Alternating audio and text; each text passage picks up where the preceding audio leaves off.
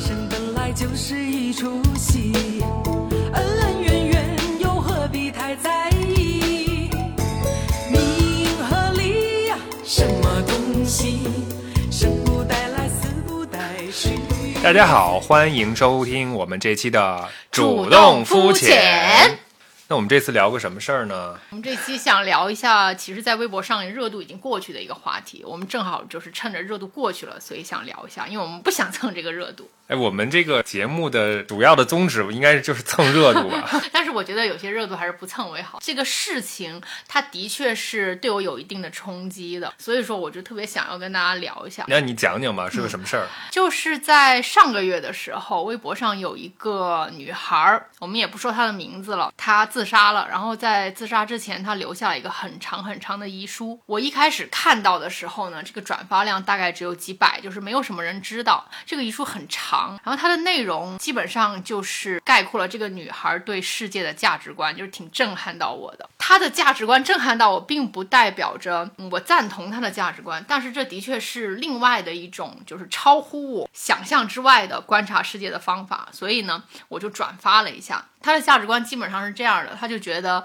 世界是一个游戏，大家都在里面玩，扮演不同的角色，然后他也是其中的一个玩家，但是他玩这个游戏就玩特别累，特别没意思了，然后他就不想玩了，所以他想要了结自己的生命。他非常非常强调的一点就是，不要把我跟那些就是在社会上失意或者家庭不幸或者学习很差，就是不要把我跟 loser 相提并论，也不要认为我是在就是这个非常不好的年份里面自杀，所以呢。不要把我归类到那些因为新冠或者是其他非常糟糕原因自杀的人里面。我其实一直都想做这个事情了，我只是不想玩这个游戏了，我就是要关机，就这样子的。然后我就在想，真的有人会这样想哎，就是他会觉得生命就是一场游戏，而我每天都玩的特别累，我就想关机，我就不想玩了。这在我一个情绪和思想都特别健康的正常的人来说，我是觉得挺不可思议的，所以我就转发了。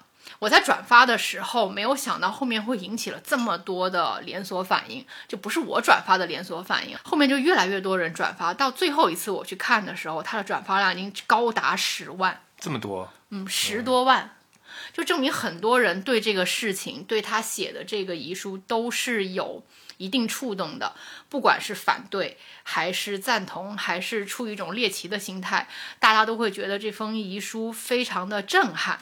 所以才会有这么大的转发量。那你觉得他震撼人的点是不是就在于他对生命的态度是一种跟你的生命观完全不一样？就是你是觉得生命有意义的，或者说我们活着要干一些事情，然后在他看来，他好像跳脱出了你的这个对于事物看待的价值，然后他觉得自己好像就是在做一个没有意义的运动，然后他就想尽早的结束这个运动。对，就是我就是觉得这种想法很奇怪，所以他会震撼到你。他震撼到我，就是因为我觉得怎么会这样去想？因为我我个人我是很珍惜生命的一个人、啊，我特别惜命。我特别惜命，而且我不仅是惜自己的命，我也会很珍惜我爱的人的生命。就是我非常非常的害怕我爱的人会离开我，什么，就是我对生命把握的非常紧。然后他的观点就是一点儿都不重要。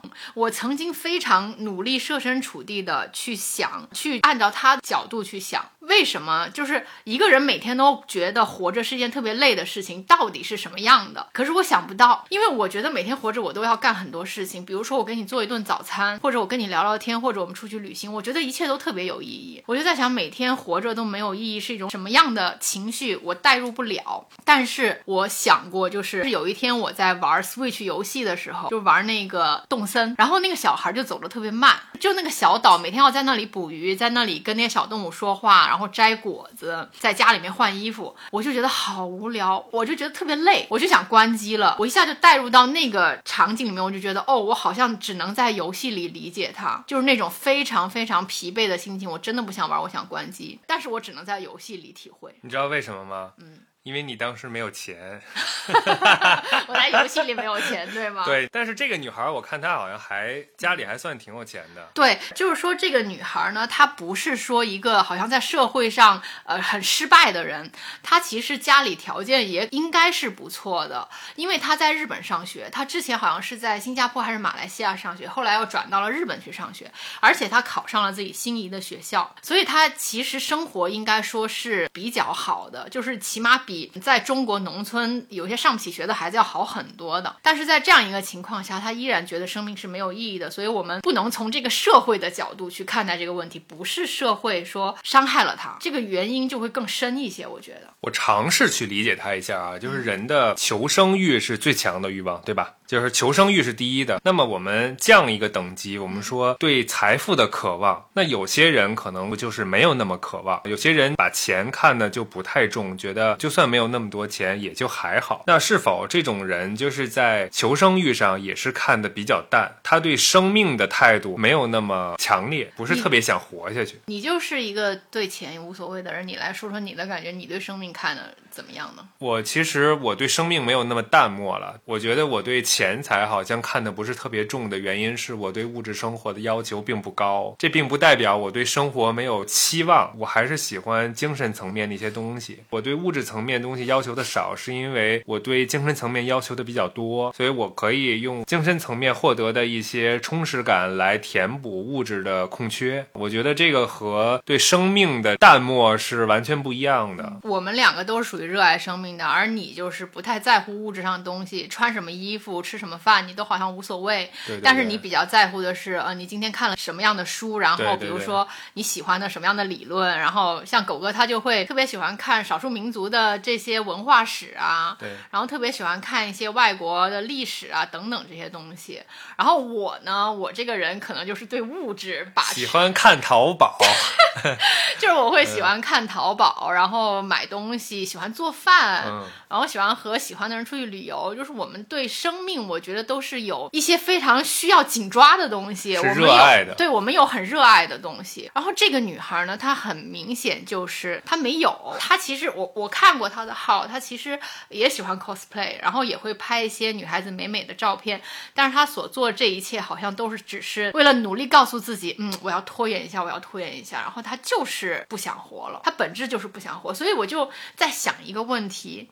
如果一个人他真的就是不想活了，而且在现代科技已经没有办法治愈他的情况下，死亡对他来说是不是一个好事儿？我觉得这个问题是没有答案的，但是我还是想讨论一下，是不是死亡是一个好事？就是看对谁吧。如果这个人他活着很难受，就是他如果受尽折磨和痛苦，那也许是个好事儿。但是我觉得是这样，就是这个事儿对每个人来说，它的意义是不一样的。你不能替别人做决定，你也不能说我觉得这个事儿对他来说是好，或者我觉得这个事儿对他来说是坏。这个其实是要他自己来想这个问题，而且他自己想，可能他的评判的价值观也在变。有的时候他觉得是好，有的时候不见得觉得是好。他觉得这个事儿他一定要做的时候，那可能就是到他最后的阶段。所以我觉得，是不是你也能从病理上，因为你觉得它是一种病，是吧？然后我们都觉得它是一种病，而且在这个医学界是对它有一个定义的。我觉得你是不是可以讲一下？因为我看了那个遗书之后，我就把他的微博翻了一个遍，就是从他最开始，我就发现他的这种沮丧的情绪不是一天两天，他是好几年之前就已经开始这样了，就一直想自杀，一直想自杀。但是他好像在一六年、一七年的这段时间呢，他是有努力的想告诉自己，我应该活下去的。啊？在为什么？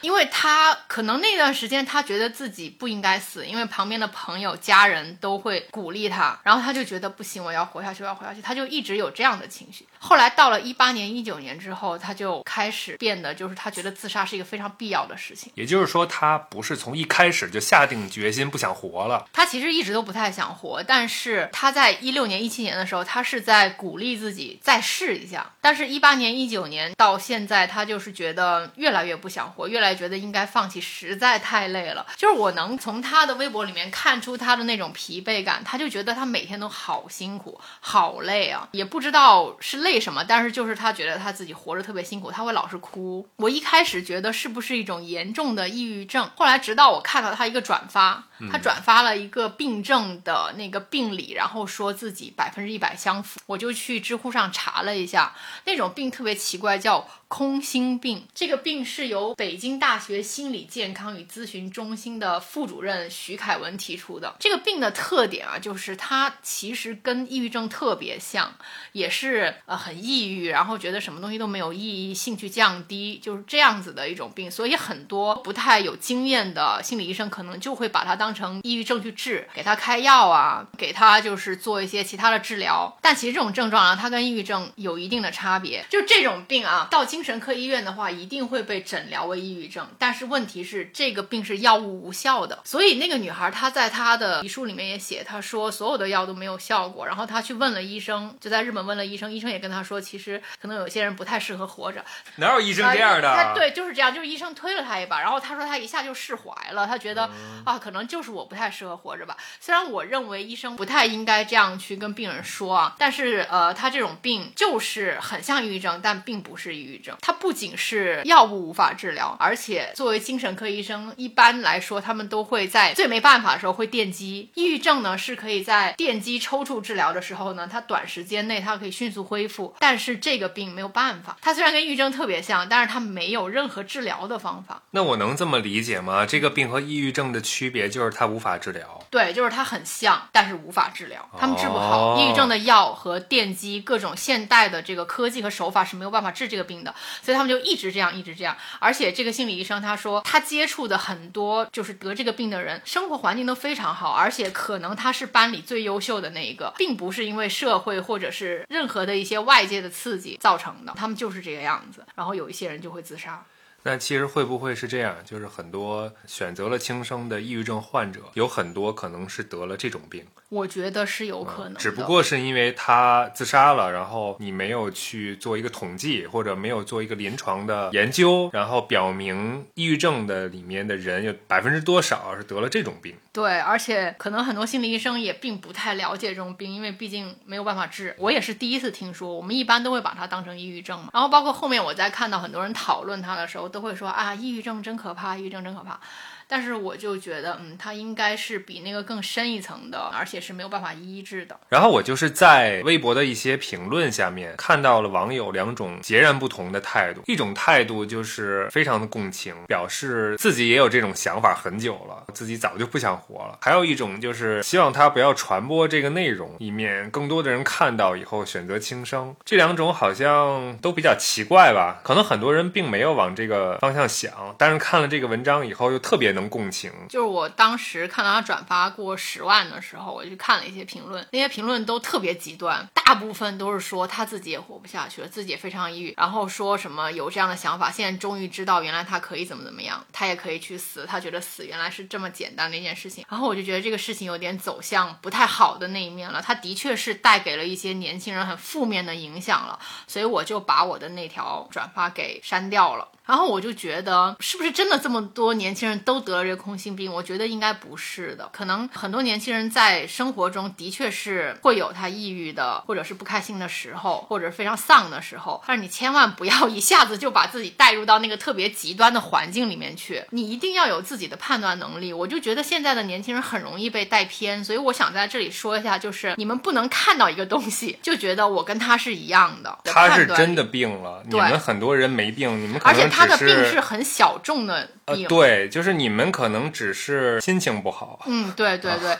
所以不要去这么极端的代入，你一定要有自己的判断力。然后有些人呢，他就会特别有自己的判断力，他就走了另一个极端，他就开始骂这个女的，骂的特别特别难听。我就觉得，虽然中国有句话说的很不好，就是人死都死了，但是我觉得真的是，就是他都已经去世了，你没有必要这样去说。他们的想法就是，我现在过得很好，我不想看到你发这种内容，那么丧的内容，所以你不能发，你发就是传播这种东西，你让我很不舒服，所以我就要骂你，就是非常的极端。我觉得这种想法是比较自私的，因为这个女孩儿她发这些东西，她并不是想传播，她只是想要在世界上留下她最后一段话。我为什么要做这件事情？如果是这样的一种人，我觉得你应该多站在对方的角度去思考一下，稍微尊重一下别人，不要骂那么难听。他们有些人骂特别难听，还有网友私信我就跟我说，你看他们骂的好难听，就就是那种特别不堪入目的话，我发现他们在批判一个人的时候，往往并不是从个人出发的。带坏年轻人。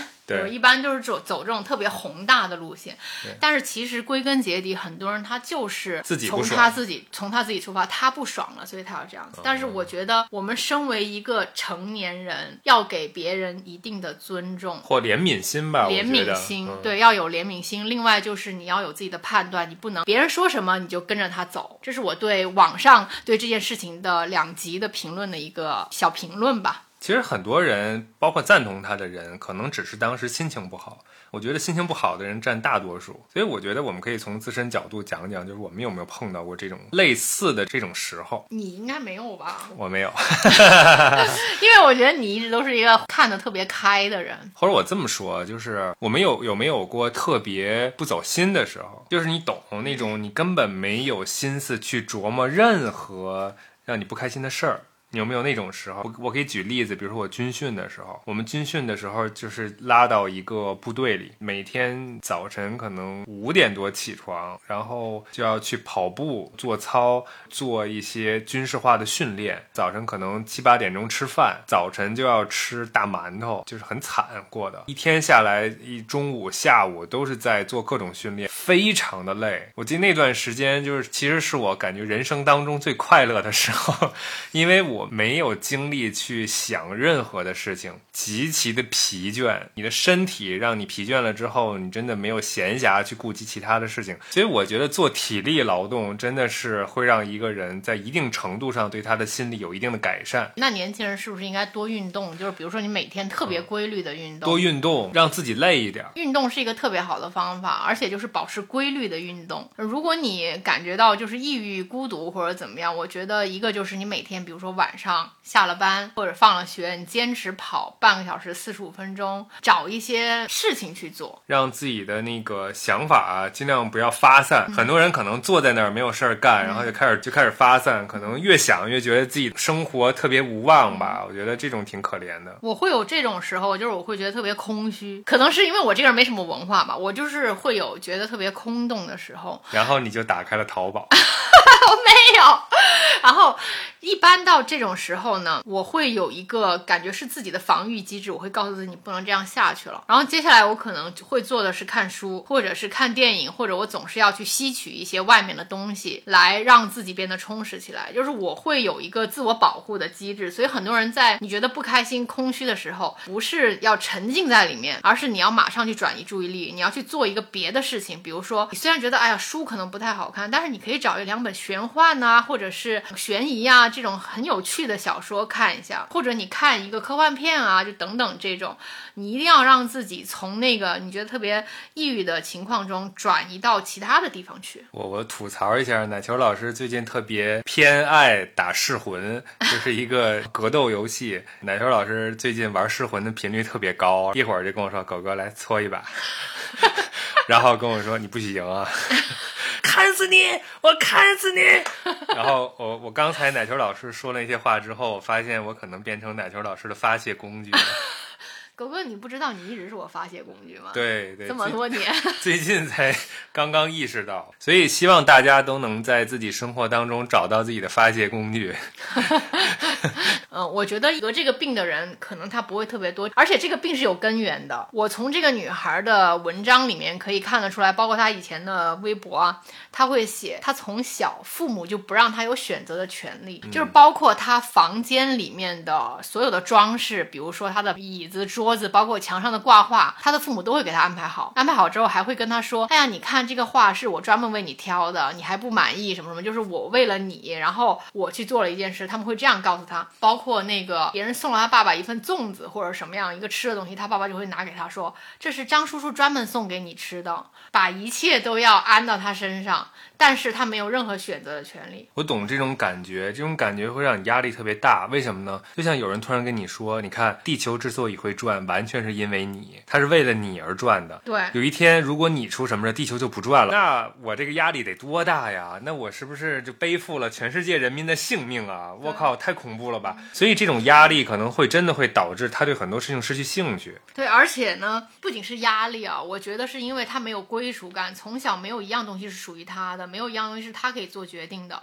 就好像从小我喜欢玩芭比娃娃，我妈会给我买，然后我喜欢去画画，我妈会带我去上画画班，这些东西都是让你扎根的，你知道吗？就是在你非常幼小的年纪和心灵里面，让你抓住这个世界，和世界建立联系。但这个女孩从小她是没有办法和世界建立联系的，因为她父母已经给她决定好了，所有东西都是他们喜欢的，她没有办法有自己喜欢的东西。然后包括她之前好像是在新加坡还是马来西亚啊，在这个地方留学，也是他父母给他安排的。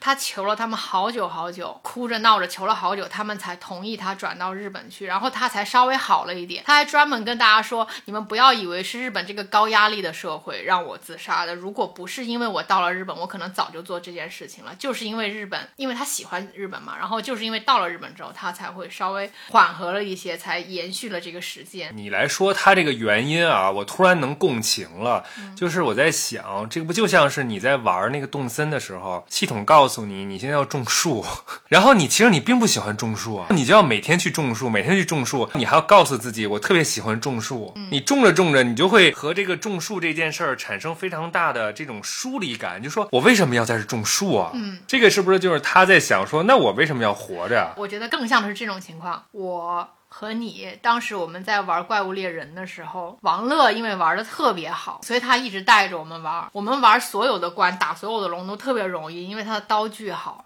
他就帮我们把所有龙看完，我们只用捡甲片，捡完了之后去做更好的武器就好了。所以那个游戏我到后面不想玩了，因为我觉得特别无聊。因为没没有一个东西是我通过努力，是我自己脚踏实地得来的，全部都是别人为我做好了，然后我来捡现成的。我就觉得这个游戏真没意思。后来这个游戏我甚至没有玩到最后一关，我玩了大概一半的样子，我就放弃了，再也不玩了。然后机器也卖掉了。我觉得就是这样的道理，没有一个东西能让他觉得有归属感，没有一个东西是他自己去呃努力争取的，而且这个是从他幼年开始就累积的。到了后面，哪怕他争取到日本了，但是他这个心理问题已经形成了，所以他没有办法好起来。我就不会啊，我就是希望饭能送到嘴边儿。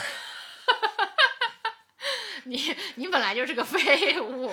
所以就是认认为自己或者承认自己是个废物，我觉得也是一个好事儿。但其实你也有你自己很喜欢的东西。对，开玩笑了，开玩笑了。嗯你也有你自己喜欢的东西，你也喜欢玩噬魂呐、你也喜欢啊去看看一些电影啊什么的，对吧？就是你有自己的爱好，但是他就是从小被父母管的太厉害了，而且为他创造好了一切，他就像一棵没有根的树一样，他没有办法和这个世界建立联系。人还是我觉得会经历一些挫折以后，他会跟这个世界连接更紧密一些。他受到挫折之后，如果他能站起来，他的韧性会更大一些。所以我觉得我跟你打游戏不能让你一直赢。你装什么呀？我你本来现在就是赢不了我。现在让你真的赢了太多次了，让你觉得这个游戏已经没有意思了，没有挑战了，这是不对的。大家千万不要相信他，那个游戏他就是打不过我，他一直打不过我，他换了无数个角色，就就是打不。狗哥这个人很厉害的一点就是，我这个人就是我输不起，嗯，我只要一输，我心情就会不好。但是他无论输多少次，他还能继续战斗，他的心心态特别特别好。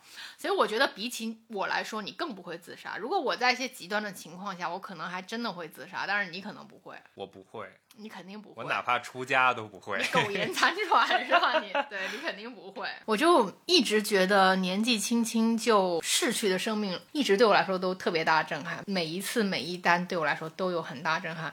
可能因为我这个人是把生命看得比较重要的。其实你要说生命到底重要在哪里，我说实话不太知道。我也没有什么特别宏大的那种想法，也没有一个说自己特别有意义要去坚持的事情。但是我就是觉得活着还挺挺好的。我觉得每个人的生命都只有一次，如果能把握，一定要去把握住。有些人可能觉得好无聊啊，这个世界上能做的事情真的太多了。你只要不去做那些违背人类底线的事情，这个世界上能玩的事情太多，所以你要多去尝试一下。很多人他说好无聊，他可能只是一直局限在某一个空间里面。你有没有想过，如果你跳出去去看一个完全不一样的世界的话，会是什么样的？比如说，我们就是去年的一年时间，我们一直去中国的各个地方游历，我们去的不是那些景点，而是特别偏僻的。的乡村，有些甚至是国境线上的。我们就看到了很多很多不同人的生活状态，那样对我来说又是一种冲击。会觉得啊，原来世界有这么多的形态，有这么多人在不同的地方过着这么丰富多彩的生活。像我们冬天的时候，我们两个在内蒙冰天雪地、零下三十几度的时候，看着牧民放骆驼。过了两天之后，我去了西双版纳，然后又看到了在边境上穿着傣族衣服的那种